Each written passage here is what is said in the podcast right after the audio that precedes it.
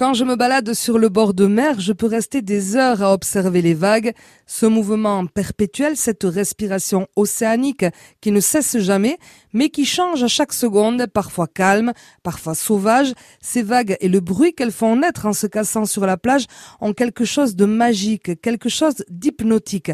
Le Pays basque est baigné par l'océan Atlantique, il est ouvert sur cette immensité et nous avons euh, plusieurs mots pour désigner les vagues. On entend très souvent Uhain, vague, Uhaina, la vague. Mais l'Académie basque, même si elle reconnaît une tradition écrite pour cette version, l'Académie lui préfère Uhin, vague, Uhina, la vague. Il n'empêche qu'Uhaina a toujours un certain succès, qu'on l'entend souvent, un mot qui a tellement à la cote que c'est même devenu un prénom. Uaina. Pour désigner la vague au Pays Basque Sud, on utilise plutôt Olatua. Et il y a un troisième mot, tirain, tirain vague, tiraina, la vague, utilisé notamment dans le monde de la pêche ou chez les rameurs de traînières, ces barques qui servaient pour chasser la baleine et dont l'utilisation aujourd'hui est surtout sportive.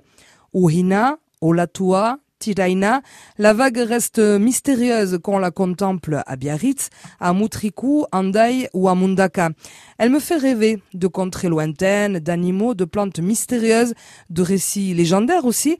Pour d'autres personnes, c'est un terrain de glisse, en surf, en paddle ou avec d'autres accessoires.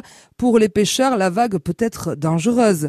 La vague, Uhina, Tiraina, Olatua, chacun la voit à sa façon, chacun la savoure selon sa sensibilité. Les vagues du Pays Basque sont changeantes, attirantes, elles invitent tantôt à se baigner, mais elles peuvent aussi se mettre en colère. En tout cas, je crois qu'elles ne laissent personne indifférent, car elles sont toujours différentes.